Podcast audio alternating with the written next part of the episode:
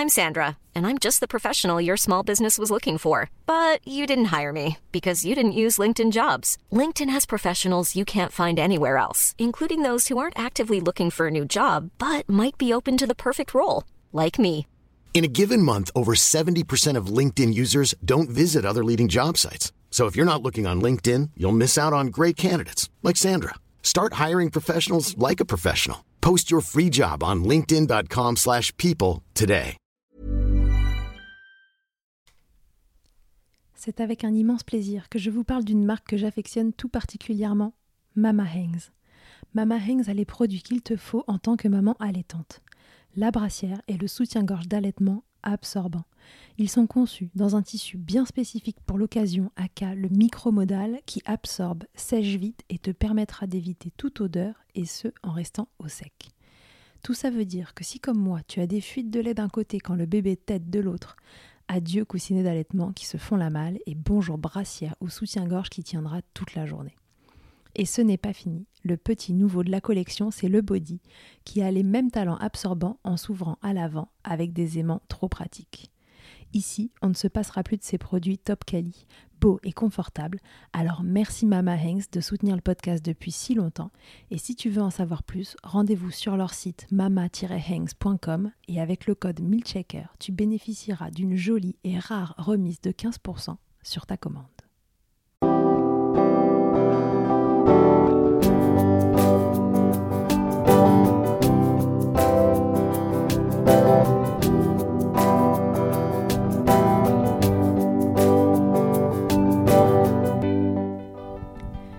Bonjour et bienvenue dans Milkshaker, le podcast qui agite les idées reçues sur l'allaitement. Je suis Charlotte Bergerot-Palisco, je suis la maman d'un petit garçon de 2 ans que j'ai allaité durant un an et je suis la créatrice de ce podcast. Dans la vie, je suis ostéopathe spécialisée en périnatalité. Je m'occupe des femmes en général, de leur désir de grossesse à leur postpartum, des bébés et des enfants. J'accompagne spécifiquement certaines problématiques d'allaitement en libérant les bébés des tensions qui les empêchent de téter correctement permettant un allaitement serein pour la mère et l'enfant. Au fil des consultations, je me suis rendu compte que le principal frein à l'allaitement, c'était le manque d'informations, de partage d'expériences et de vécu dans une société où l'allaitement n'est pas une norme. Je vous propose donc d'interroger avec moi des mamans et des papas sur leurs expériences, mais aussi de vous informer auprès de professionnels spécialisés en allaitement.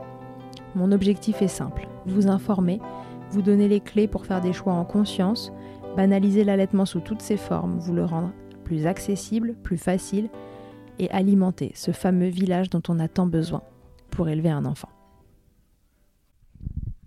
Je reçois aujourd'hui Natacha Butzbach. Elle est psychologue spécialisée en périnatalité et en accompagnement parental. Avec elle, nous allons discuter du choix d'allaiter ou non. Comment choisit-on? Par quoi ou qui est-on guidé dans cette décision? On abordera ensemble la place de la transmission dans notre société, la place du deuxième parent, mais aussi le rapport à notre corps. Tous ces facteurs qui nous influencent dans nos choix, consciemment ou non. Pour se poser les bonnes questions, qu'est-ce qui se cache derrière un je veux allaiter ou je ne veux pas allaiter Je vous invite à écouter Natacha. Bonjour Natacha, bienvenue dans Milkshaker. Bonjour Charlotte. Alors Natacha, tu es psychologue spécialisée en périnatalité et en accompagnement parental. Et tu es aussi maman allaitante. Alors déjà, est-ce que tu peux nous expliquer euh, ce que c'est que ce titre psychologue spécialisé en périnatalité et en accompagnement parental? Alors, euh, le principe de la psychologie spécialisée en périnatalité, c'est de pouvoir accompagner les parents tout au long en fait du processus euh, d'enfantement, mais aussi en amont, donc tout ce qui est anténatal, préconception, même envisager le désir de grossesse, accompagnement dans les parcours de procréation médicalement assistée, ou même dans les parcours, euh, euh, par exemple pour les femmes euh, en couple homosexuel, d'avoir des enfants, et de pouvoir Mhm. justement avoir un cheminement là-dessus. Mais aussi tous les cheminements durant la grossesse, avec toutes les difficultés qui peuvent émerger à ce moment-là, et en postpartum, et en, aller en postnatal après, euh, pour euh, se sentir bien dans sa parentalité, dans l'accueil d'un enfant et dans euh, l'harmonie de son couple aussi quand c'est une parentalité en couple. Ok, très bien. Aujourd'hui, on s'est dit toutes les deux qu'on allait apporter un, aborder pardon, un sujet important, à savoir le, choix d'allaiter ou de ne pas allaiter, parce que mhm. c'est déjà le, premier truc, voilà, la base. Qu'est-ce qui, dans notre environnement, dans, dans ce qui est inhérent à nous-mêmes, quelles composantes psychologiques nous influencent dans ce choix? Mais en fait, je pense qu'on peut difficilement séparer les individus de leur environnement. Et donc, forcément, un individu, et en l'occurrence principalement les femmes qui décident d'allaiter ou de ne pas allaiter, le font en réponse à ce qu'il y a autour d'elles et dans ce qu'elles ont pu percevoir autour d'elles. Dans ce qu'elles ont pu percevoir, il y a les informations qu'elles ont pu ou pas avoir, et il y a les expériences des femmes autour d'elles. Il y a mhm. euh, toute leur, euh, la, volonté, mais d'un point de vue plus euh, métabolique presque, ou en tout cas elles se sentent en fait toujours portées. Euh, il y en a certaines femmes qui peuvent se s'être senties portées par ça depuis le début et pour qui c'est une évidence.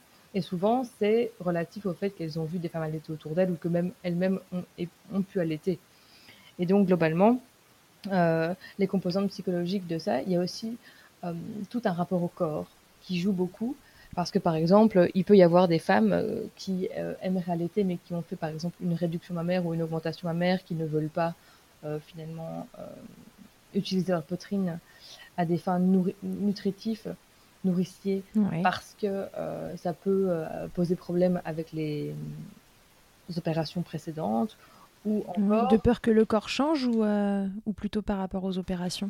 Il y a de fait que le corps change, mais aussi le fait qu'on sait que malheureusement, dans certains cas d'opération, ça peut engendrer des problèmes pour allaiter. C'est pas heureusement c'est pas toujours le cas et de plus en plus maintenant les chirurgiens font très attention à faire des opérations mammaires en préservant euh, les canaux qui permettent la lactation, etc. et l'allaitement. Mais malgré tout, euh, ça peut générer quelques soucis. Il y a aussi euh, le soutien de l'entourage et la manière dont c'est vécu par l'entourage.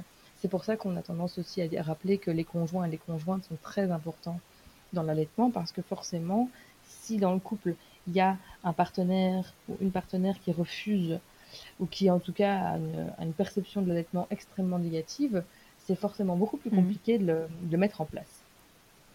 Euh, Tout à fait. Y a toutes les croyances aussi euh, inhérentes au fait qu'il faut qu'un autre partenaire puisse euh, avoir sa place, etc. Et donc il y a tout en fait un ensemble tant de facteurs psychologiques personnels, donc aussi de confiance en soi, mais aussi mhm. de l'environnement qui va impacter le choix d'allaiter ou de ne pas allaiter. Oui, d'accord. Donc du coup, dans, dans nos sociétés occidentales, euh, qu'est-ce qu'on retrouve le plus euh, qui peut entraver finalement une, bah, soit une bonne mise en place de l'allaitement, soit si on reste dans la partie faire le choix d'allaiter ou de ne pas allaiter. Est-ce que c'est justement ce, fait d'être dans des sociétés qui sont assez, où on est assez solitaire euh, est-ce qu'on a, je sais pas moi, des, chiffres par rapport euh, à, d'autres euh, endroits du monde qui fonctionnent différemment? Alors, je ne vais pas m'aventurer dans des chiffres parce que j'ai pas les chiffres auprès de moi, mais force est de constater que la France est l'un des pays où l'allaitement a un taux les plus catastrophiques au monde. Euh, ça, c'est ah, oui. réalité. Il y a le côté où la France est perçue comme un pays le plus où on distancie le plus les enfants des parents et c'est vraiment historique. Euh, pour avoir écrit un, un, livre apparaître sur le sujet. Vraiment, c'est historique la séparation euh, parents-enfants dans les hautes sphères, notamment.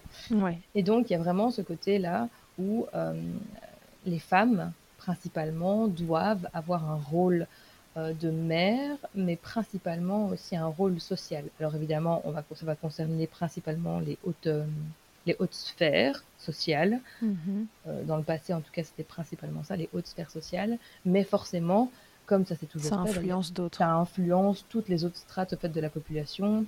Et donc, ça induit des comportements qui sont plus euh, de distanciation avec les enfants. Et donc, de mise en place d'un maternage plus distal. Oui, qui est nécessaire à la mise en place d'un allaitement serein. Bah, le fait de, le, maternage proximal est nécessaire à la, mise en place d'un allaitement serein. Alors que le, maternage distal, forcément, ça va te mettre à distance de ton enfant, donc forcément, c'est beaucoup plus compliqué de créer même parfois un lien avec, mais surtout de créer en effet un allaitement euh, serein et euh, des pratiques en fait qui vont permettre de, de connaître précisément la physiologie du bébé et la façon dont euh, l'observation en fait des signaux du bébé et donc des besoins du bébé. Mm, mm, mm. Tout à fait. Et une des idées reçues qui circule beaucoup, puisqu'on est là-dedans au sujet de l'allaitement maternel, c'est c'est la place que prend la maman, justement. Mhm. Donc ça va un peu avec ce que tu dis, c'est que voilà, t'expliquais que dans, dans nos euh, civilisations euh, euh, et, depuis très longtemps, il y a un côté, il faut distancier l'enfant de ses parents et donc de, sa maman. quel rapprochement on fait du coup avec, avec la place prédominante que prend la maman quand, quand elle allait Pourquoi ça freine les femmes et les hommes, et les couples, enfin les familles? Ouais, je pense en fait qu'il y a beaucoup ce côté euh, où les enfants doivent être perçus comme être autonomes le plus rapidement possible. Et alors c'est quelque chose qui tend à changer au fur et à mesure maintenant, euh, en tout cas dans les sphères que je que j'ai la chance de côtoyer, notamment par les réseaux sociaux, c'est que on a tendance à voir que une autonomie factice telle que le fait de euh, qu'un enfant s'endorme seul et qu'il prenne mm. une, tétine ou un biberon quasiment seul, bah forcément ce n'est pas une, une, réelle autonomie, c'est des trucs façade quoi. Mais globalement, c'est encore perçu comme ça. C'est qu'un enfant qu'on va accompagner dans le sommeil, qui va mm, s'endormir en portage, qui va s'endormir au sein, euh, qui va euh, avoir besoin de sa maman en fait pour se nourrir, c'est perçu comme quelque chose d'étrange. Parce qu'on, soi-disant, on rend les enfants dépendants. Mais quand on, on y pense très simplement, c'est qu'en fait, les enfants naissent dépendants. C'est pas qu'ils paraissent, c'est qu'ils le sont. En fait, que ce Bien soit. Sûr, on fait les êtres les plus prématurés euh, bah, possibles, quoi. Oui, c'est ça, quoi. Donc, euh, qu'on soit en fait euh, dans une optique d'allaitement ou de ne pas allaitement, dans tous les cas, ces enfants sont extrêmement dépendants et ils sont pas moins dépendants s'ils sont biberonnés, puisque seront quand même dépendants de leur de leur caregiver, comme on appelle, hein, mhm. pour avoir du réconfort, du lait, être changé, être endormi. Enfin, je veux dire, voilà, ils sont totalement dépendants. Et d'ailleurs, c'est pour ça que les bébés savent extrêmement bien hurler et que ça nous vrille le tympan. C'est fait exprès parce qu'ils savent très bien que seuls, ils ne peuvent pas subvenir à leurs besoins et qu'ils ne peuvent pas subvenir tout court. Donc je pense qu'il y a beaucoup ce côté-là. pour être arrêtés. Oui, je pense qu'il y a beaucoup ce côté autonomie et aussi le fait que euh, les femmes, euh, on est rentré dans un système social depuis bah, quelques siècles hein, déjà, hein, où on a en fait créé ce qu'on appelle euh, la famille nucléaire, qui est mhm. en fait. Qu'est-ce que c'est? Papa, maman, enfant. Ça, c'est la famille nucléaire ah. de base.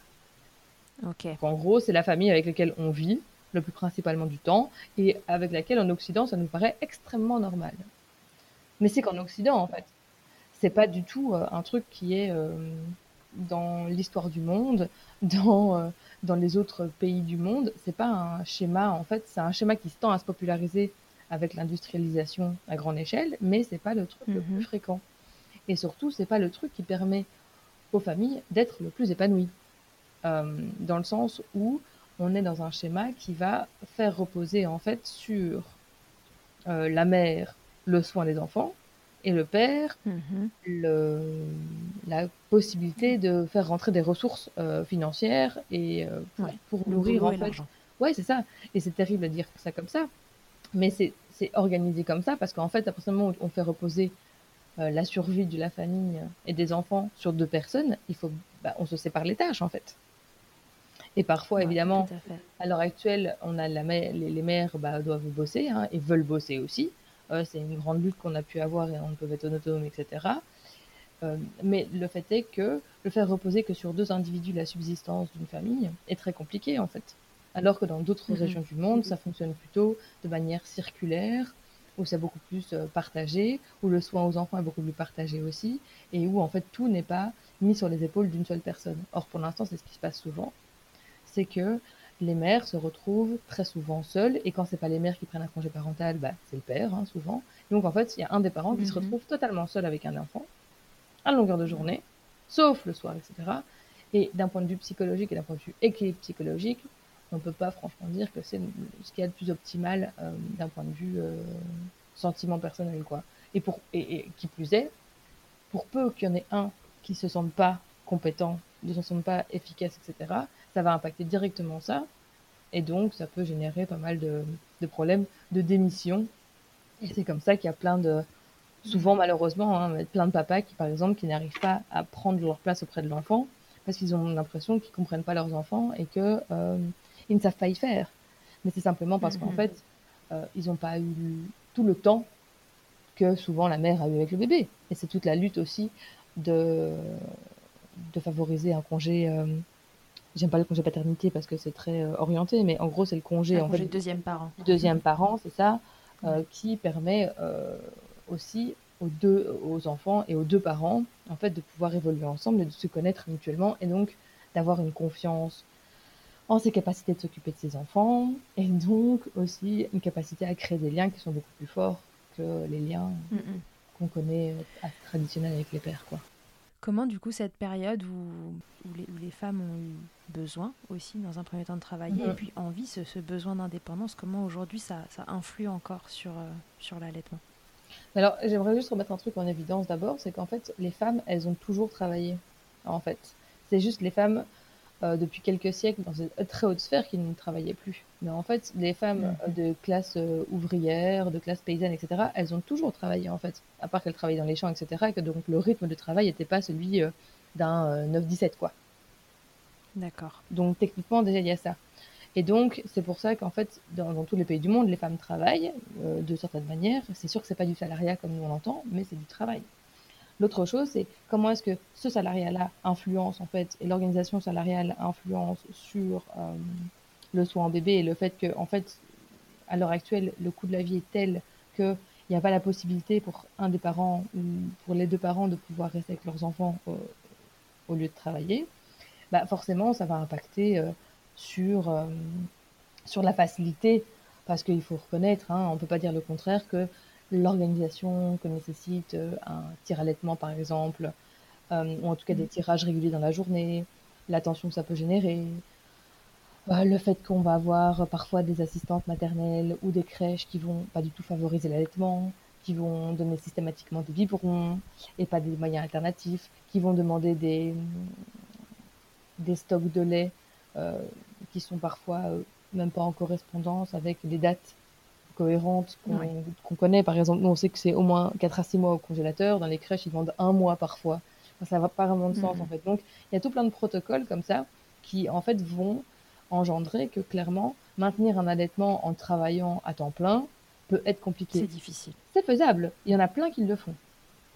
Mais c'est, on peut pas, on peut pas sous-estimer la charge mentale que ça fait et le fait que, même si c'est obligatoire, il y a plein d'entreprises qui n'ont pas une salle qui est adaptée à ça, qui vont le, le- justement, euh, qui vont permettre euh, aux femmes de pouvoir tirer, d'avoir un frigo ou mettre leur lait sans être jugées parce que malheureusement, dans les entreprises en 2020, Mm. il y a encore plein de femmes qui se font euh, traiter de vaches à traire, qui ont des commentaires sur le fait que leur bouteille de lait, c'est dégueulasse qu'elle soit dans le frigo, etc., etc., etc. Alors bon, c'est une bouteille de lait humain, euh, et qu'à côté de ça, il y a une bouteille de lait de vache et que ça ne pose de problème à personne.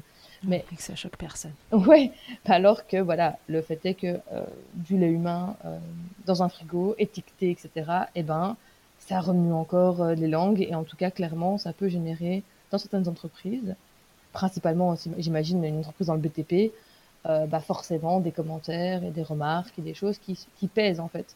Et donc, quand on pense à la Mhm. logistique euh, du tirage, la logistique de conservation, la logistique de nettoyage du tire-lait, la logistique de tr- trouver une alternative pour donner le lait euh, au bébé, euh, qu'il accepte ou pas, voire parfois s'il les lipase, de devoir faire bouillir, enfin bouillir, devoir stériliser le lait à 60 Ouais. degrés, etc., etc. On peut pas nier que ça augmente vraiment beaucoup la charge mentale des femmes et que bon, bah, on connaît les effets de la charge mentale euh, sur le quotidien et sur l'impact euh, sur le moral, quoi. Mm, mm, mm, tout à fait. Et donc tout ça, c'est est-ce que c'est enfin, c'est des freins à, à continuer un allaitement, mais c'est aussi finalement un frein à le démarrer, puisque avec le congé maternité, ne serait- parlons juste du congé maternité, donc euh, pour la maman, la longueur qu'il a aujourd'hui, c'est vite arrivé, deux mois et demi. Bah, deux mois et demi, c'est ridicule. Enfin, c'est horrible de dire ça comme ça, mais c'est ridicule. Parce que deux mois et demi, c'est à peine le temps de faire tourner son allaitement euh, correctement, de- d'arriver sur un rythme de croisière, et puis après, on vous dit, bah écoutez, madame, allez, hop, au boulot. Hein. Enfin, faut être cohérent. Enfin, moi, personnellement, je trouve ça totalement incohérent, et je suis, euh, Oui. je suis euh, complètement outrée par rapport à ça, mais c'est la réalité encore de beaucoup de femmes aujourd'hui, et en effet, clairement, faire perdurer un allaitement quand on reprend le travail à trois mois, c'est pas forcément le plus simple. Alors, je sais pas ce qu'il en est dans les statistiques, parce qu'en fait, euh, pour reconnaître que dans les statistiques, la plupart des allaitements s'arrêtent à ce moment-là, en fait. Oui, tout à fait, c'est un des motifs d'arrêt. Oui, tout à fait. Et alors, et c'est d'ailleurs ce qui est horrible, c'est que quand on regarde sur des sites, c'est horrible ce que je vais dire, hein, mais sur certains sites un peu poubelles euh, de parentalité, euh, on va se retrouver avec des conseils du euh, comment aider à reprendre le travail et comment vrai pour en, en, perspective de reprendre le travail. Il va pas y avoir un seul paragraphe dans l'article du comment organiser son tir allaitement pendant le travail, quoi. Mm, mm. Donc, oui, parce que ça paraît, ça paraît déjà une montagne. Ouais, on est aussi très influencé par ça. Forcément, aussi dans les médias et dans les choses, on vous dit, bah oui, en reprenant le travail, bah, on arrête d'allaiter. Hein. Et puis alors, bah forcément, à quoi sert de se battre pour allaiter si on doit arrêter dans deux mois? Bah, Oui, ça donne pas forcément envie de, se, de, prendre. ça, c'est vrai que c'est un sujet. Mm, et c'est vrai que c'est un sujet, surtout que dans les euh, idées reçues qu'on a sur l'allaitement, mais qui parfois s'avèrent euh, réelles, c'est que les premiers temps sont pas toujours faciles et que le temps que ça se mette en place correctement, bah, parfois, euh, voilà, c'est le temps auquel on arrive pour après préparer la reprise du travail. Donc ça peut être décourageant pour certaines mamans. Oui, et je pense complètement que pour un premier enfant, après, voilà, c'est une observation perso, de, une observation perso, mais pour un premier allaitement, pourvu que tout se passe bien, je pense qu'il faut, on va dire, euh, allez, une semaine, dix jours pour plus ressentir de gêne, quoi. Pour peu qu'on ait un enfant hmm, si tout va bien. Oui, c'est ça, vraiment, dans le cas où tout va bien, quoi. On a réussi à éviter, euh, euh, on a mis au sein parfaitement et où tout va vraiment super bien et où l'enfant n'a pas de problème de prise de sein, etc. Au bout de, ouais, 8-10 jours, ça va. Euh, après, il y a tous les. Hmm. Il n'empêche qu'on peut avoir des fuites de lait jusqu'à 8 mois, etc. Hein. Mais on prend d'un point de vue pratique et douleur, ça peut rouler et on peut se trouver plutôt assez à l'aise. Par contre, pour bloquer. Oui, ça peut aller vite. Et puis parfois, il y en a aussi qui ne ressentent euh, pas de douleur tout court parce que ça, on rappelle que l'allaitement, normalement, c'est pas douloureux du tout. Donc après, il peut y avoir un petit couac au démarrage, mais ça doit vraiment pas durer longtemps. C'est ça. Ça peut être gênant, mais pas douloureux. Et c'est vrai que c'est important de le dire. Mais le fait est que donc quand même, euh, bah, il y a des cas où il y a des bébés qui ont des freins de lèvres, de langue, euh, des bébés de joues, voilà, des bébés qui ont euh, des petits blocages au niveau des cervicales, des bébés qui sont nés avec une difficulté de succion, des bébés qui sont faits, enfin, il peut y avoir des tonnes de cas comme ça, et des bébés qui sont passés par la néonate qui ont été intubés et pour qui la succion est très compliquée. Bon, voilà. multitude de raisons pour que ça prenne un peu plus de temps euh, à se mettre en place au démarrage. Et malheureusement, euh, le congé maternité n'est pas dépendant des difficultés qu'il y a pu avoir au départ de la vie d'un enfant, alors que franchement, quand on voit la façon dont se passe un accouchement, bah, s'il a été traumatique, ça, franchement, le corps et l'esprit et la relation au, bébé peut être beaucoup plus longue à mettre en place. Et donc, il faudrait presque adapter mm. le congé maternité à, la façon dont ça s'est passé, quoi. Pour, euh, pour un peu, y ait un peu de, de possibilité en fait de, de, se réparer aussi. Et donc aussi de permettre un allaitement qui se passe bien. Euh, mm, mm. C'est pour ça que j'aime bien moi qu'il y ait des influenceuses qui parlent de ça parce que par exemple euh, elle est très connue mais c'est chouette mais il y a Little Benbao euh, sa fille elle a eu une fréno elle a fait tous les exercices elle fait de la chiro etc et pourtant l'allaitement n'est toujours pas forcément évident alors que sa petite fille je crois qu'elle a plus de 4 mois maintenant donc il y a des fois où c'est encore compliqué il y a des, il y a des qui sont plus ou moins faciles à rétablir, entre guillemets. Ça. Et, euh, voilà, c'est vrai que parfois ça prend vraiment du temps. Mais c'est pas pour autant que l'allaitement n'est pas possible. C'est juste que c'est parfois c'est pas aussi facile et que forcément quand on ajoute à ça une reprise du travail, quand on ajoute à ça un conjoint qui est pas soutenant, quand on ajoute à ça un sentiment de confiance en soi bah, amoindri, parce que quand on a quelqu'un qui, ou même des, plusieurs personnes qui ne nous soutiennent pas, la confiance en soi est très amoindrie. Et clairement, pour moi, mm-hmm. un élément clé dans la psy-périnatalité, c'est comme ça qu'on appelle ça principalement, hein. euh, c'est mm. le sentiment d'auto-efficacité des parents envers le soin de leur enfant. Ouais. Euh, c'est quelque chose qui est extrêmement, extrêmement fragile et qu'il convient de, de renforcer et de... C'est le fait de se sentir suffisant en fait quand on s'occupe de son enfant, c'est ça? Oui, c'est ça. C'est vraiment ce sentiment d'être capable de le faire et d'être efficace quand on le fait et les, les, les, pratiques de maternage proximal et de parentage proximal globalement aident à se sentir compétent parce que en fait on répond aux besoins et même voire souvent on les anticipe et donc ça permet en fait que ça se passe bien et qu'on se sente à l'aise dans son rôle de parent mais euh, je pense que tous les parents qui ont des bébés avec des reflux gastro qui ont des bébés avec des petits soucis X ou Y, qui font que le bébé pleure beaucoup, que l'allaitement se passe pas bien, et donc il peut y avoir cette pensée du je ne suis même pas capable de le nourrir. Et pour peu que ça suive une césarienne, je n'ai même pas été capable de le mettre au monde naturellement, etc., etc. Donc tous ces éléments-là mm. vont énormément impacter en fait le sentiment d'auto-efficacité parentale et donc aussi la mm. manière de se de créer du lien avec ce bébé. Tout à fait. Pourquoi on a peur de cette de cette soi-disant dépendance que l'allaitement va créer? Pourquoi on en a si peur? Bah, je pense qu'on est dans une société extrêmement individualiste et extrêmement euh, prenant extrêmement l'autonomie, l'autonomie et l'autosuffisance. Alors que quand on est mhm. humain, ça me semble un petit peu absurde, hein, mais bon, ça c'est encore ma perception personnelle mhm. avec, mais c'est peut-être des convictions politiques qui sont sous-jacentes. Mais je pense que globalement, c'est ça. C'est le fait qu'on est vraiment dans une société qui prône euh, l'individualisme et l'autonomie à toutes les échelles. Et donc, forcément, ça veut dire que une femme et un enfant qui seraient dépendants mutuellement et des enfants qui seraient dépendants à long terme, ça crée un problème puisque ça empêche d'avoir la vie, euh, entre guillemets, rêvée où on peut laisser le gamin euh, à n'importe qui et puis il s'endort n'importe où et qu'on peut retourner faire sa vie euh, et faire ce qu'on veut. Or, on peut très bien mhm. faire ce qu'on veut et sa vie avec un enfant aussi, garder avec soi. Mais c'est pas l'image sociale qu'on se fait des choses. Alors que c'est possible, mais c'est pas l'image sociale qu'on se fait. On a l'impression, par exemple, que pour aller à la banque, il faut laisser son enfant, que pour aller faire une soirée avec des amis, il faut laisser son enfant, que pour aller. Et il y a des fois où ça peut être très bon pour le couple euh, qui en ont besoin de se retrouver à deux, mais il y a plein de fois où en fait c'est juste l'image sociale qui est renvoyée, qui ne correspond pas en fait à, euh, ouais. à, ce qu'on peut faire et ce qu'on aurait envie de faire. Du coup, il y a un différentiel aussi entre ce qu'on peut penser euh, vouloir être bien ce qu'on peut penser plutôt être bien et, euh, et, ce qui est vraiment bien pour nous en fait.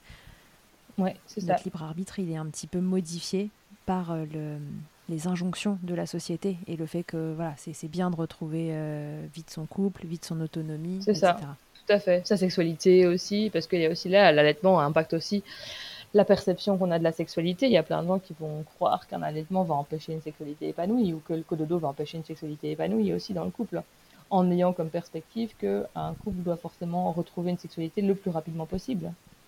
Et le problème qu'il y a, c'est qu'il y a encore des charmants psychiatres contemporains euh, sur la pente descendante, certes, mais encore contemporains, qui vont, euh, mais quand même, ouais, qui vont dire, euh, est-ce qu'on doit le nommer ou pas, je ne sais pas, qui vont nous dire qu'après trois mois, il faut que le, le, bébé arrête de téter puisque la mère doit retrouver sa sexualité, comme si c'était mm. incompatible en fait. Alors que je pense que la plupart des allaitantes long cours diront que, bon, en fait, si, globalement, euh, ça va, merci. Euh, c'est ça. Et il y a ce côté aussi très fort, euh, tiré de la psychanalyse freudienne, qui va être du tiers séparateur, en fait. Du fait que en fait, le, le, le, bébé va créer une diade fusionnelle avec sa mère, et que le père doit venir séparer cette diade. Et c'est pour ça qu'on retrouve un peu ce côté, euh, le père, c'est l'autorité qui doit séparer et qui doit euh, faire cadre, alors que la mère, c'est la douceur qui fait, euh, qui fait le trait d'union, etc., etc. En sachant très bien que ce sont des théories qui sont aujourd'hui en regard un peu de, des autres concepts psychologiques, etc., qui sont des théories invalidées. Le père n'a pas du tout être un tiers séparateur. Et le problème, c'est que cette conception de tiers séparateur vient encore aujourd'hui polluer les relations sociales et les relations que les hommes peuvent avoir, principalement les hommes, hein, force de constater, que les mm. hommes peuvent avoir avec leurs enfants, mais aussi euh, dans les attentes qu'ils ont de l'expérience de leur parentalité et de la parentalité de la famille. Donc ça veut dire qu'ils vont attendre que les femmes se détachent en fait de leurs enfants rapidement parce que c'est comme ça qu'il faudrait être. Parce que sinon, bah, ça peut être euh, perçu comme étant négatif si la femme n'est pas euh, entièrement disponible. Et c'est terrible de dire ça, mais je pense qu'on a toutes euh, eu au moins une amie, si pas soi-même, dit, entendu, oui, mais tu t'occupes que de lui et je n'ai plus l'attention pour moi. Hmm. Alors qu'on a un enfant qui a dans les bras, qui a entre, je sais pas moi, 0 et 1 an, et qu'on connaît la charge que ça implique tant psychologique que physique, et que ça peut paraître un peu étonnant de considérer qu'ils se mettent sur le même pied d'égalité et qu'en fait, il y, a une, y a une notion de comparaison, en fait. Mm. Oui, c'est ça. En fait, il y a une comparaison sur deux choses qui ne devraient pas être euh, bah, sur la même table, en fait. Bah non, c'est ça. Tout à fait, ouais. Mm. Très souvent, euh, j'entends encore en consultation de la part de mamans qui, qui ont décidé, euh, bah, pour des raisons X ou Y, mais de, de donner le biberon. Mm. je peux encore entendre cette phrase assez classique de comme ça, le papa, il peut participer. Ouais. Donc la, place du papa ou du deuxième parent de façon générale, mais dans la vie de, dans la vie d'un enfant durant l'allaitement, c'est quand même une grande une grande part aussi des, raisons pour lesquelles on allait ou on n'allait pas. On continue, continue d'allaiter ou on continue pas d'allaiter. Tu viens d'en parler. En quoi le fait de nourrir son bébé, c'est un handicap éventuel dans une mise en place d'une relation de qualité? Ouais, pour le père, ben, en fait, je pense qu'il y a, encore une fois, c'est une question de, conception et de représentation. C'est qu'on a tendance à voir, en effet, ce côté nourricier, de, la douceur nourricière, de toute cette, euh, toute cette euh, beauté que ça peut représenter de nourrir. Alors, je pense que ça va peut-être faire rire toutes les femmes qui ont des réflexes d'éjection dysphoriques. Mais euh, mm. en, pour donner deux mots au cas où des personnes qui écoutent ne savent pas, le réflexe d'éjection historique, c'est le fait que certaines femmes ont des réactions extrêmement négatives et des coups de blues très forts, par exemple, quand elles, quand elles allaitent. Donc voilà, par exemple. Hmm. Euh, oui, c'est ça, ça arrive. Euh, c'est rare, heureusement, mais ça arrive. Et donc, euh, l'image d'Épinal, c'est une mère qui, qui nourrit son bébé, que ce soit au biberon ou au sein, et qui est extrêmement heureuse, etc. Et qui peut partager merveilleusement ce bonheur quand il est au biberon, euh, et aussi parfois en allaitant. J'ai aussi moi beaucoup de, personnes qui viennent dans mon cabinet qui viennent me dire oh, moi je donne un biberon le soir comme ça le papa va participer ou alors il, donne un biberon la nuit. Euh, comme ça c'est lui qui peut gérer les nuits. Euh, moi je me repose. Et puis comme ça il a un peu sa place. Alors ce qui peut parfois dans certains cas en effet être très pertinent et dans d'autres cas être plus compliqué dans le sens où en fait ça, ça relève du coup du fait de, de la croyance que seul le nourrissage, en fait, permet de créer un lien fort avec l'enfant. Et en fait, ça, part très profondément d'une conception de l'enfant qui date d'il y a extrêmement longtemps et qui a été invalidée depuis. Et pour le coup, elle n'était pas, pas, parfaite, mais euh, Françoise Zolto a quand même fait un grand travail sur le sujet, euh, mm-hmm. en mettant en évidence en fait que l'enfant, le bébé, n'est pas qu'un tube digestif euh, prématuré et que la seule chose qui lui importe, c'est l'alimentation.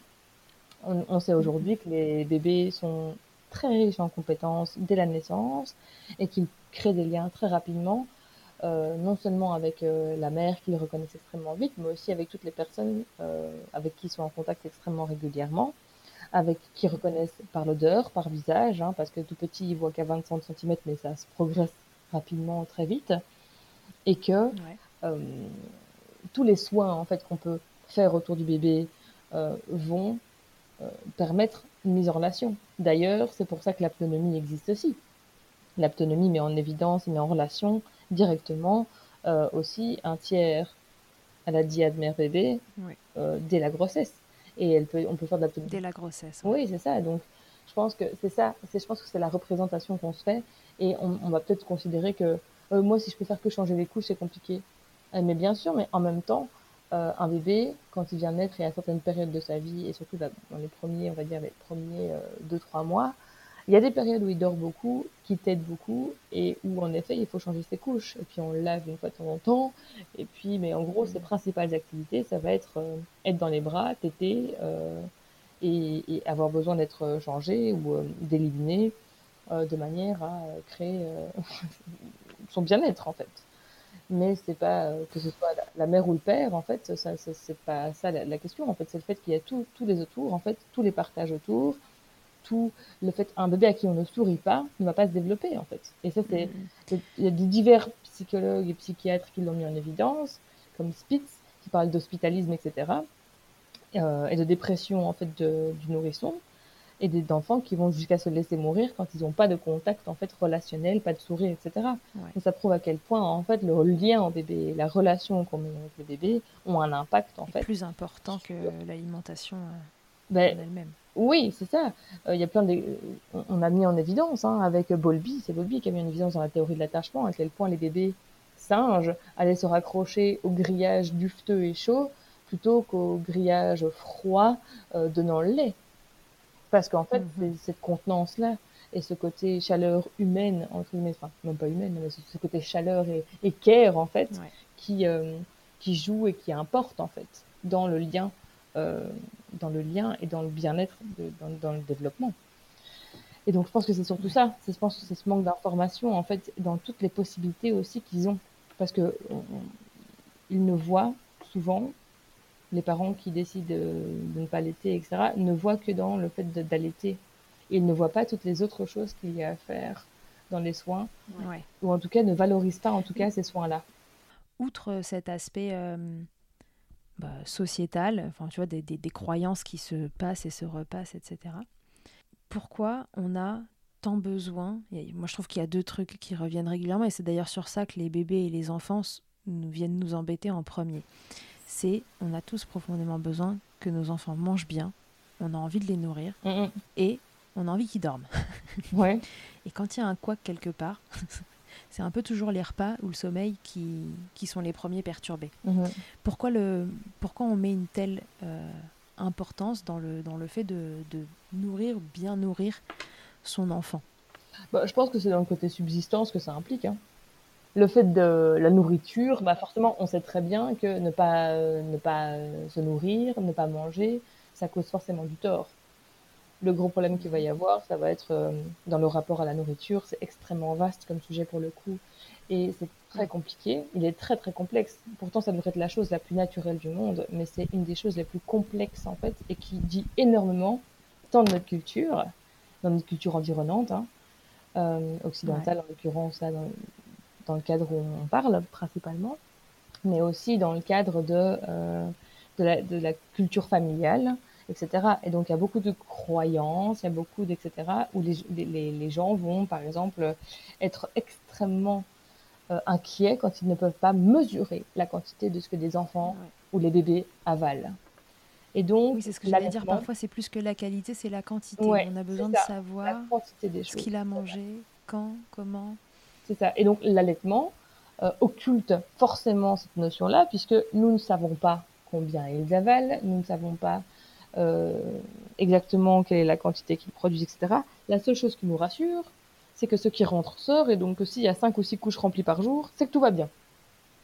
Et il y a des personnes qui euh, sont extrêmement anxieuses à cet endroit-là, à ce niveau-là, et au lieu d'être invitées par un personnel soignant notamment à, entre guillemets, traiter cette anxiété, ils vont plutôt être invités à dire, bah oui, mais si c'est pas pour vous, bah c'est pas pour vous.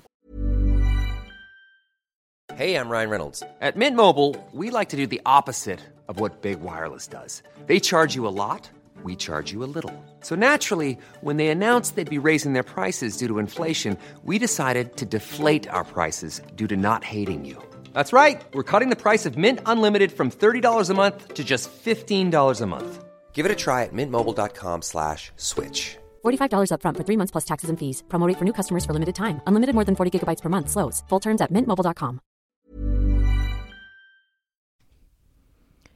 Et Mama Hanks ne s'arrête pas là. Si tu as envie, une fois la tétée finie, de garder ton bébé tout contre toi en ayant les mains libres, laisse-moi te parler de leur porte-bébé Carry and Pack.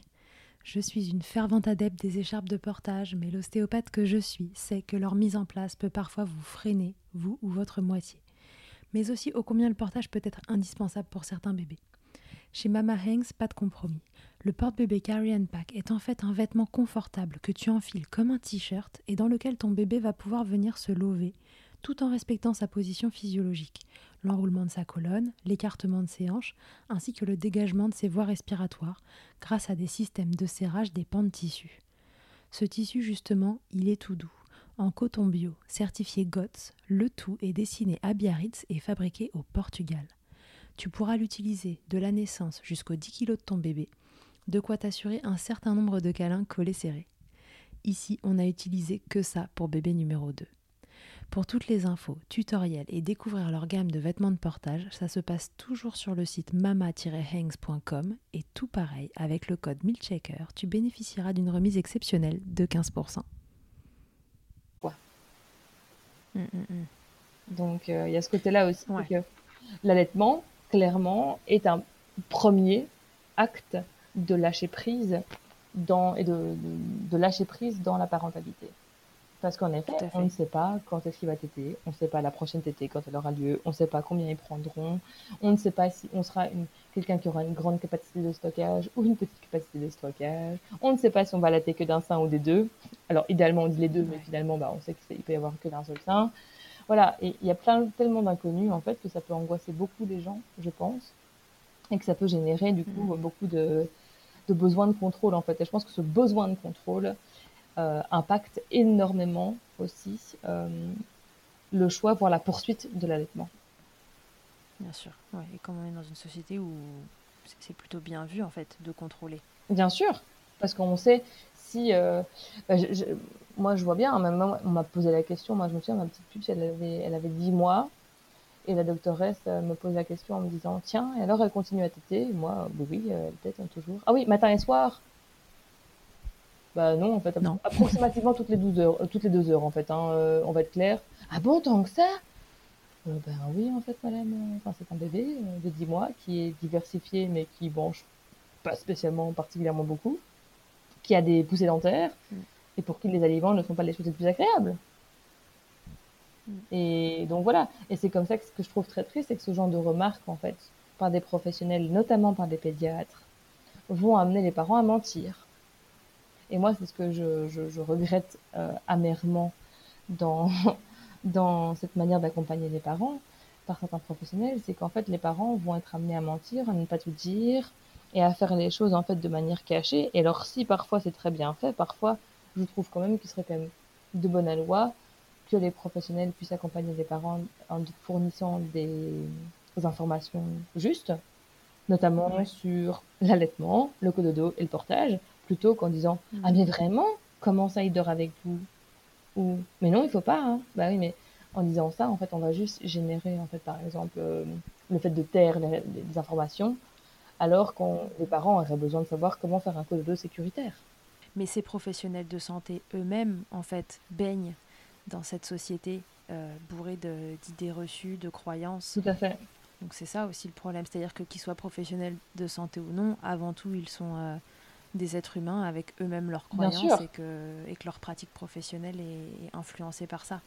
Tout à fait, mais tout à fait. Et c'est pour ça aussi que moi là je suis en train de créer euh, une formation destinée aux professionnels justement pour améliorer l'accompagnement parental sur ce sujet-là, parce qu'il il y a un vrai manquement de ce côté-là il y a un vrai manquement dans les informations en fait euh, qu'on peut avoir de la part des professionnels qui sont pas des professionnels et souvent en fait des gens qui sont euh, bah, formés par ça parce qu'ils sont en fait parce qu'ils ont qui sont passés par là en fait. Souvent c'est quand même beaucoup de vécu perso qui ouvre la porte sur un truc qui était waouh mais en fait je savais pas. Pendant des années j'ai cru que mais en fait non. Ouais, et comme je dis toujours, le problème, c'est pas les gens qui savent pas, c'est les gens qui croient savoir, mais enfin qui savent pas, mais qui croient savoir.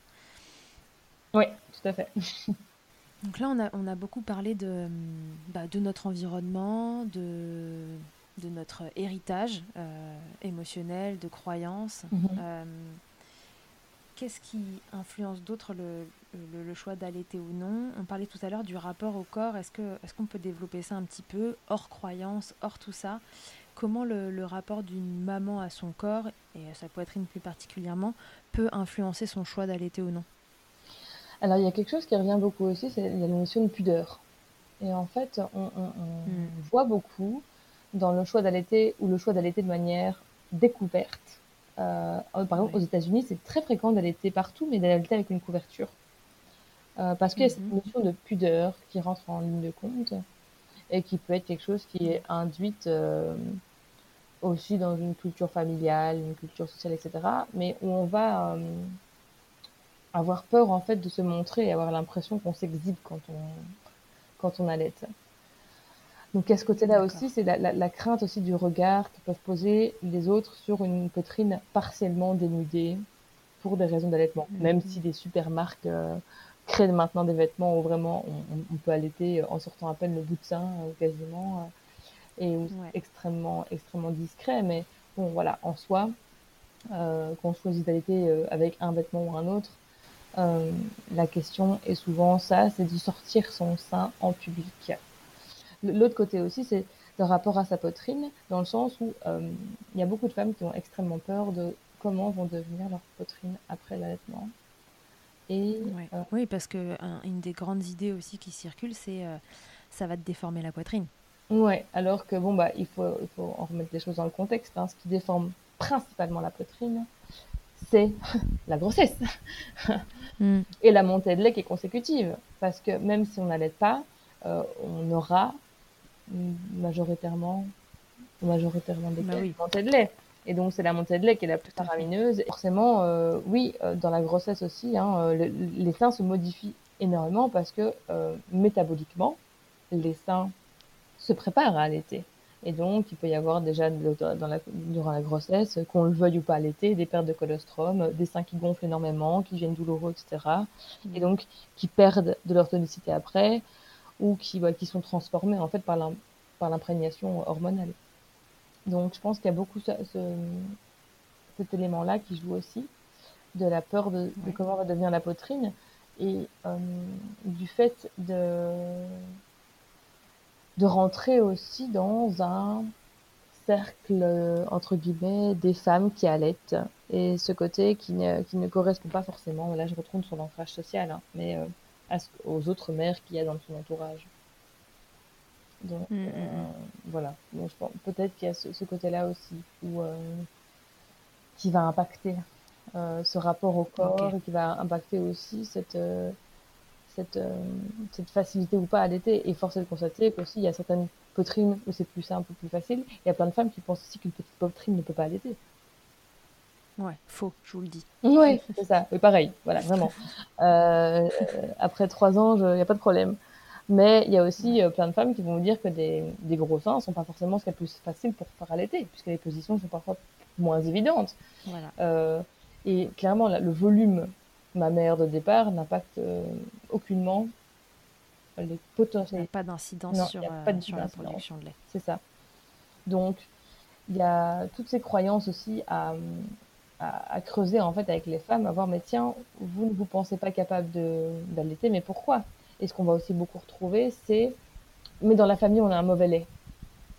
Parce que à la grand-mère, on avait dit qu'elle avait un mauvais lait, qu'à la mère euh, dans les années 80. On a dit la même chose. On a dit la même qu'elle n'en avait pas assez. Qu'elle n'en avait pas assez et qu'il était trop clair, en pressant le bout de sein, de mmh. manière extrêmement euh, charmante et harmonieuse au début de. Mais c'est des trucs qui se faisaient à l'époque. Hein. On pressait du lait aux femmes où on disait mais il est trop aqueux, il n'y a rien qui sort, en sachant que, bah oui, forcément, euh, le lait de début de tété est beaucoup plus fluide que le lait de fin de tété, soit, ou mmh. alors même des soi-disant des, des, des pseudo-tests qui étaient faits sur le lait pour déterminer si oui ou non il était suffisamment nourrissant ou pas ce qui est euh, fou. Enfin, ça paraît dingue, mais euh, à l'heure actuelle, c'est, enfin, euh, à l'époque, c'est ce qui se faisait. Donc, ouais, et tout ça, c'est notre héritage psychologique parce que nos grands-mères, nos mères, elles ont transmis. Nos, tantes, nos grandes tantes nous ont transmis ça d'une façon ou d'une autre. Donc forcément, si dans la famille on ne peut pas allaiter, ou si dans la famille de toute façon ça s'arrête toujours à trois mois, bah forcément ça peut se dire bah oui mais de toute façon c'est on cherche même pas plus d'informations que ça, de toute façon dans la famille on peut pas. Donc, à partir du mhm. moment où on, grandit avec ça, bah, ça peut être compliqué de sortir de ces croyances-là encore et de, et de ce rapport au corps où le corps, de toute façon, c'est une poitrine qui est inapte. Et l'autre rapport au corps qui, qui est, qu'on peut pas exclure non plus, hein, le pendant de la pudeur, c'est que le, la poitrine est un objet sexuel. Oui. Et ça, c'est quelque chose qu'on peut pas ignorer à l'heure actuelle. Hein. Il suffit de regarder les panneaux publicitaires, euh, partout où on en trouve. Hein. La poitrine mhm. est clairement sexualisée. Euh, force euh, d'ailleurs est de constater aussi que euh, un téton de femme n'est pas un téton d'homme. et donc, le corps des femmes et les seins des femmes, particulièrement, ont, sont perçus comme étant un objet sexuel. Et donc, un objet sexuel ne peut pas être. ne se montre pas. Ne se montre pas et ne peut pas s'utiliser à des fins de maternage. Puisque, bah, quand même, c'est un sein, quoi. Et puis, il y, a des gens qui vont carrément il y a des femmes qui vont intérioriser très clairement et des hommes hein, qui vont dire très clairement mais non ça c'est mes joies à moi hmm. alors là on peut questionner aussi sur l'intériorisation du sexisme c'est euh, que la poitrine euh, dans ces cas-là est réduite en fait à l'état d'objet en l'occurrence objet sexuel euh, tant de la part des femmes qui peuvent le penser que euh, de Mhm. leur partenaire féminin ou masculin. Et donc, forcément, ça veut dire que si une poitrine est un objet sexuel, elle ne peut pas être un, un objet de, de maternage, quoi, et un objet et servir au maternage et remplir son rôle, euh, son rôle nourricier. Tout à fait. Ok. On a, on, on a pas mal euh, balayé là de, de sujets dans pourquoi on fait le choix euh, d'allaiter ou de ne pas allaiter. Ouais. Est-ce que, est-ce que tu penses qu'on a oublié quelque chose? Est-ce que il y, a- y a d'autres choses qui te viennent en tête? Bah, euh, On a beaucoup parlé de, de bah, du pourquoi de, voilà, de, de l'héritage qu'on a euh, de société, euh, des croyances, etc. mhm, On a parlé de la place de, de notre rapport au corps. ouais. On a parlé du deuxième parent aussi, mais qui en fait euh, fait partie aussi de- du côté euh, société et croyance parce que lui aussi il est imprégné dedans. mhm. Après tout ce qu'on a parlé, est-ce que tu vois, il y a un livre que, que tu aimerais recommander à des mamans ou des papas qui nous écoutent? Ah, moi, je pense que le, le premier qui me vient à l'esprit, c'est vraiment euh, le, le concept du continuum de Jan Lildoff, D'accord. qui Je est, euh, ouais, vraiment, je pense que c'est vraiment un livre qui est euh, assez fondateur dans la perspective de l'allaitement. Après, enfin, de l'allaitement même, de la perspective du maternage, en fait. hein. Euh, et donc, je pense que vraiment, ça peut impacter euh, vraiment beaucoup la, la façon de percevoir les choses à long terme. Mm, mm, mm. Ouais, aujourd'hui, on a vraiment besoin de se défaire de, de toutes ces croyances qui sont ancrées euh, en nous et dans notre société. Parce que les, les choix qu'on fait, allaitement ou pas allaitement d'ailleurs, mais Mhm. en tout cas, sont guidés bah, par nos croyances Oui. qui nous sont transmises par euh, notre entourage, le- l'environnement dans lequel on vit, nos parents, nos grands-parents. Ils vivaient dans une société où on ne mettait pas en avant l'allaitement, on n'incitait pas les femmes à allaiter. Ah oui, non, c'est sûr. Et c'est et là, malheureusement, on ne peut pas ignorer l'influence des lobbies et de, de l'agroalimentaire là-dedans, puisqu'il y a pendant des années, et il y a encore euh, aujourd'hui, énormément de, de communications qui ont été faites dans le sens où bah, il fallait euh, plutôt pousser les femmes à utiliser du lait infantile parce que bah, c'est terrible à dire, mais c'est quand même beaucoup plus rentable d'avoir des personnes qui consomment du lait infantile que des personnes qui n'en consomment Ouais. pas. Et c'est les gros, pro- c'est le gros problème euh, des pratiques de maternage proximal, enfin de parentage proximal plus généralement, c'est le fait que euh, ça coûte, ça, ne- ça ne coûte pas grand, grand chose en fait de s'occuper d'un enfant quand on le fait de cette manière-là. Et donc c'est ainsi que on va avoir des pratiques qui sont mises à mal. Et c'est encore le Mhm. cas aujourd'hui, euh, notamment grâce à Nestlé, euh, qui encore aujourd'hui va financer des maternités et autres hôpitaux dans divers pays du monde sous prétexte, et seulement, pardon, pas sous prétexte, mais sous condition que les euh, soignants euh, fournissent les premières boîtes de lait gratuitement aux mères, induisant forcément bah, une absence de lactation ensuite. Mm. Voilà. Oui, et un choix de cette marque-là en plus. Oui, c'est ça en plus. Hein. Mais euh, pour les fidéliser, entre guillemets, puisqu'une lactation qui se fait pas en route pas permet bah, un allaitement de ne pas se tenir, hein, même si on sait que la lactation est possible, mais il faut le savoir, encore une fois. Et quand on ne le sait pas, voilà. Et dans les pays en voie de développement, euh, par exemple, euh, donne du lait infantile, pour moi, c'est crimi- enfin, criminel en fait. C'est criminel parce qu'ils n'ont pas les moyens de payer les boîtes de poudre de manière euh, Ouais. pérenne sur le long terme, que l'eau à disposition n'est souvent pas euh, potable. Et c'est comme ça qu'on a des millions d'enfants qui ont des grosses maladies, des grosses pathologies qui sont en sous-nutrition parce que les, les, les, les, les boîtes de poudre étant tellement chères, la quantité est sous-dosée après par les familles qui n'ont pas les moyens. Et ça, je ne l'invente pas. Il y a un reportage qui a été fait par. Est-ce que c'est Cache Investigation ou c'est Envoyé Spécial? Il y a quelques, il y a deux, trois ans, je pense, qui a fait un reportage sur Nestlé sur ce sujet-là, quoi. Donc c'est pas, c'est pas une vue de l'esprit et c'est pas du complotisme de dire ça en fait. Hein. C'est une réalité et c'était la même réalité en France euh, il y a encore euh, 30-35 ans, quoi. Mm. Et on peut très bien le voir dans une série euh, qui s'appelle euh, Midwife. C'est un- une série qui parle de, des sages-femmes en Angleterre dans les années 50. J'ai- Ah oui, J'ai plus le titre en tête. Si on, le- on, on va le retrouver, le mettre dans les notes du on le podcast. retrouvera et on le mettra en note. Ouais. c'est euh, où en gros, il, il met en évidence tout l'avènement en fait des préparations euh, de lait infantile, en sachant quand même que les Mhm. premières préparations de lait infantile dans les années 50, c'était du lait concentré sucré. hein. Donc, Ah, probablement, aïe. vos mères, vous qui écoutez, hein, si elles sont nées dans les années 50 et qui n'ont pas été allaitées, ont été nourries au lait concentré sucré. Ouais. Et ça paraît dingue, mais c'est la réalité.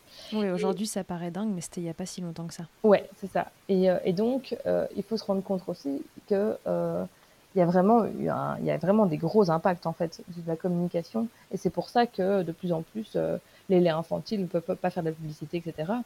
Et qu'il y a d'ailleurs de moins, je sais même plus si certaines pubs sont encore autorisées. euh, au niveau des laits infantiles, je sais pas quelles sont encore autorisées. Je sais- pour être honnête, j'ai pas la télé, Aussi, je pense qu'il y en a encore. donc euh, Ah, je ne sais peut-être pas. pas à la télé. Mais je sais que Je sais pas, bonne question. Il y a des, il y a des, hum, en tout cas, je sais qu'il y a des plusieurs distributeurs qui ont, qui respectent le code par rapport à l'allaitement, etc., et donc Mhm. ils ne promeuvent pas tout ça. Mais en tout cas, je sais que euh, voilà, c'est techniquement, euh, il faudrait fournir de l'information, du soutien, et c'est pour ça qu'il y a tout, tout le réseau de pharmacies euh, qui s'est créé aussi d'aide à l'allaitement qui existe pour Mhm. justement où ce n'est pas des pharmacies où on voit des boîtes de lait à tir larigot où les boîtes de lait sont en réserve elles sont données aux mères qui viennent ou aux parents qui viennent chercher euh, ça et qu'avant de leur donner on va chercher avec elles savoir si on peut les aider à poursuivre leur allaitement Ouais.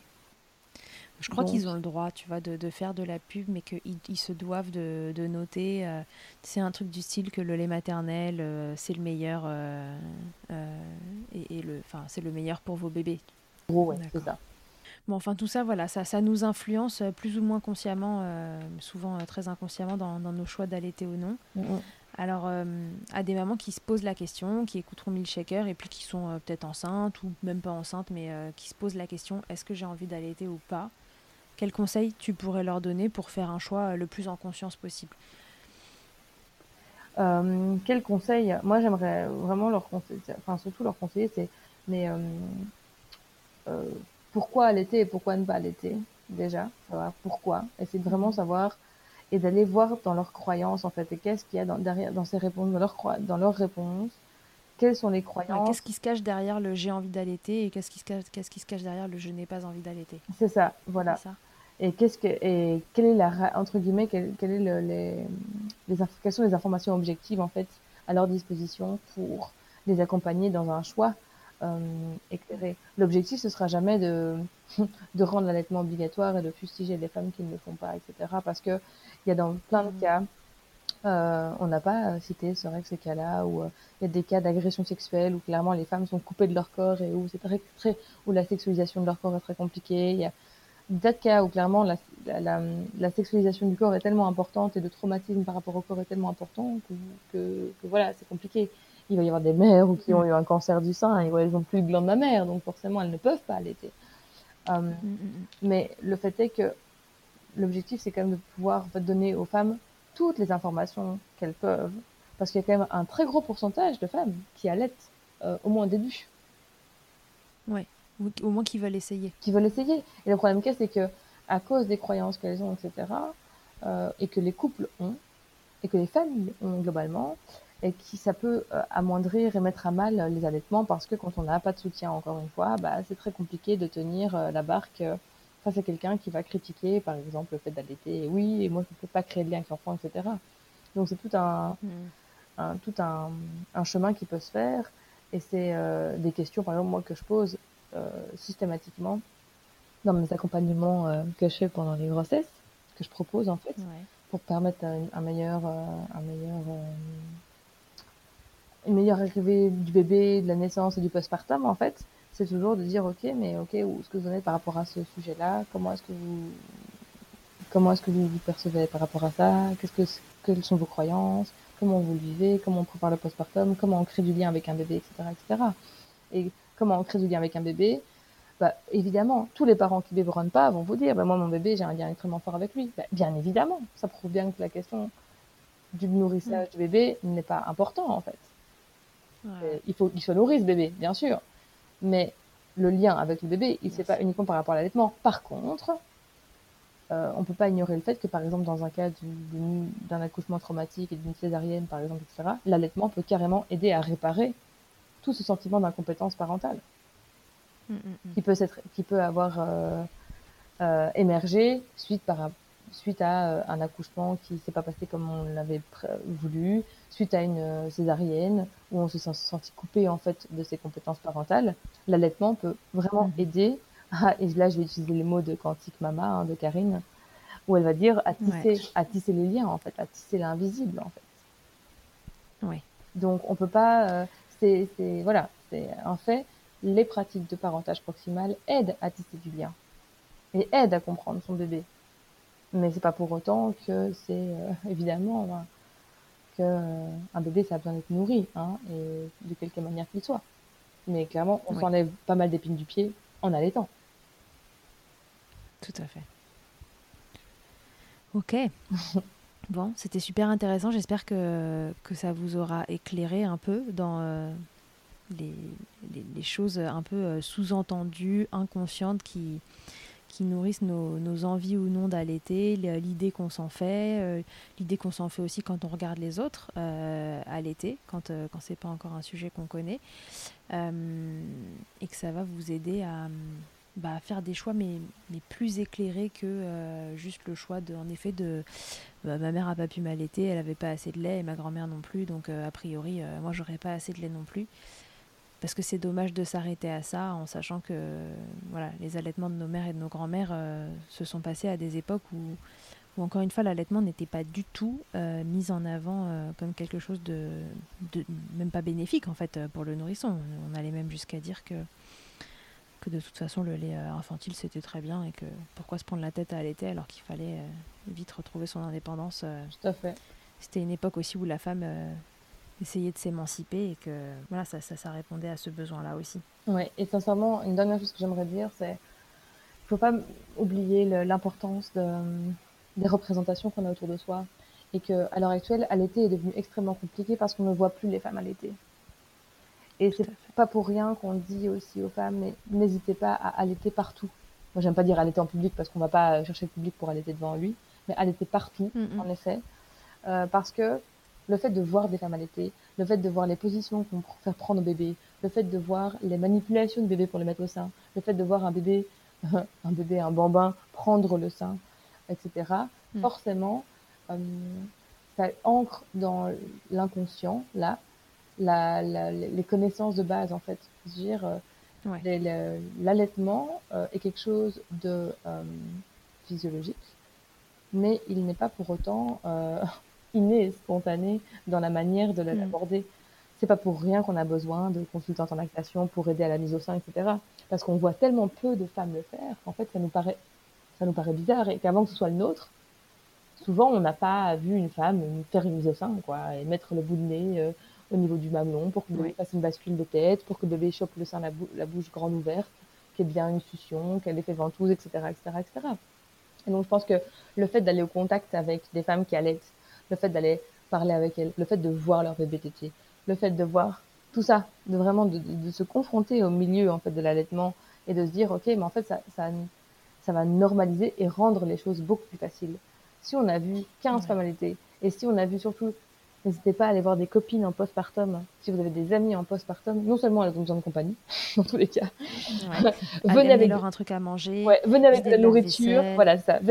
Venez avec de la nourriture. Faites la vaisselle avant de partir et, euh, et, et, prenez soin d'elle parce qu'une femme qui vient d'accoucher a besoin d'être maternée, clairement. Mmh, euh, ouais, mais euh, surtout observez ce que c'est que le rythme de la nourrition, etc ne restez pas sur les croyances mhm. de un bébé ça fait toutes les deux heures ou toutes les trois heures, etc.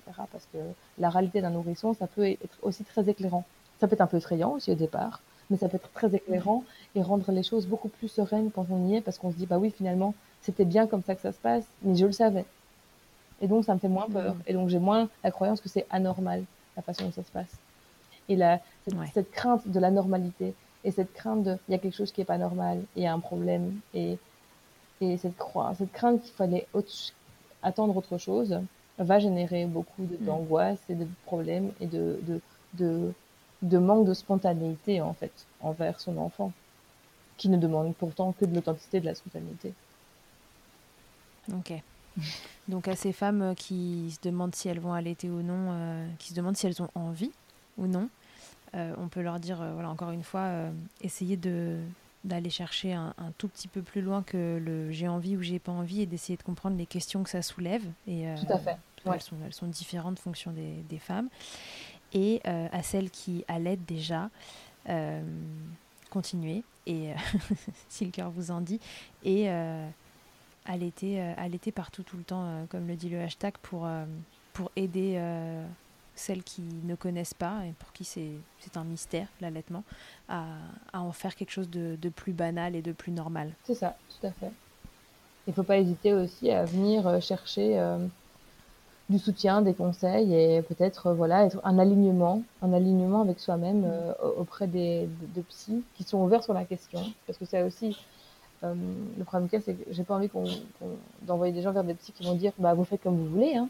Alors que la question elle n'est pas on fait comme on veut. Bien sûr qu'on fait comme on veut. La question c'est qu'est-ce comment on sait ce qu'on veut.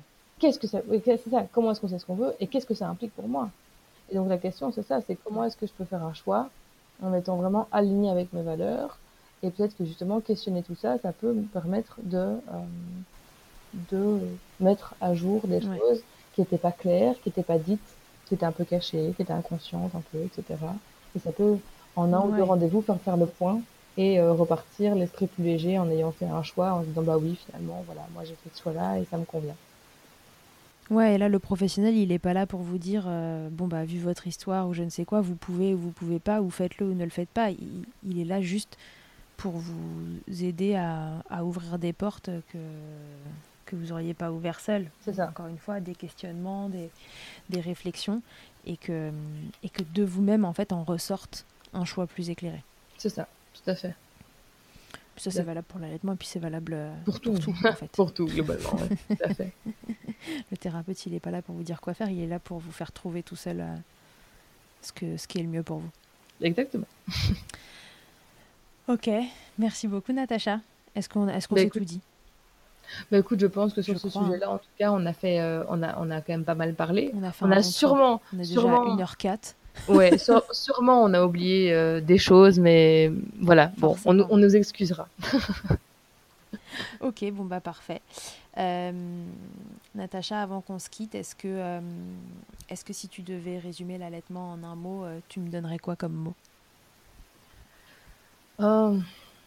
Puissance. Même, euh, il y a un mot peut-être anglais, euh, l'empowerment. Pour moi, en tout cas, ouais. Ça veut dire le fait de se rendre, euh, de, se, de retrouver du pouvoir par rapport à ça, de se sentir pleine de pouvoir grâce à ça. Et le fait de, de se sentir forte. Je me suis jamais sentie aussi forte, aussi puissante que depuis que je me balade avec ma fille en portage, avec un sein dans la bouche, en me disant, mais en fait, je peux faire ce que je veux ma vie, elle est à moi et je décide que ce que je veux. Et, j'ai réussi à faire grandir un petit être euh, et à le porter. Et je l'ai fait grandir dans mon corps et je l'ai fait grandir par mon corps. Et je trouve que c'est d'une puissance, d'une force euh, assez incroyable. Ok. Merci beaucoup. D'avoir répondu à, mes questions, d'avoir échangé sur ce sujet du, choix, euh, éclairé ou non d'allaiter ou de ne pas allaiter. On va retrouver toutes les petites références dont on a parlé et puis on vous les mettra en note. Mhm. Et puis voilà, euh, Natacha, euh, à une prochaine fois pour reparler d'un autre sujet autour de l'allaitement. Avec plaisir. Et à tous et à toutes, à très bientôt dans Milkshaker. Au revoir. Merci mille fois d'avoir écouté cet épisode de Milkshaker. Vous pouvez suivre l'actualité du podcast sur le compte Instagram du même nom et sur mon site internet charlotte-bergerot.fr où vous retrouverez tous les épisodes mais aussi une rubrique Milk Letters constituée de témoignages écrits, un autre support pour vous transmettre toujours plus. Si vous avez aimé ce podcast, n'hésitez pas à m'aider en le soutenant.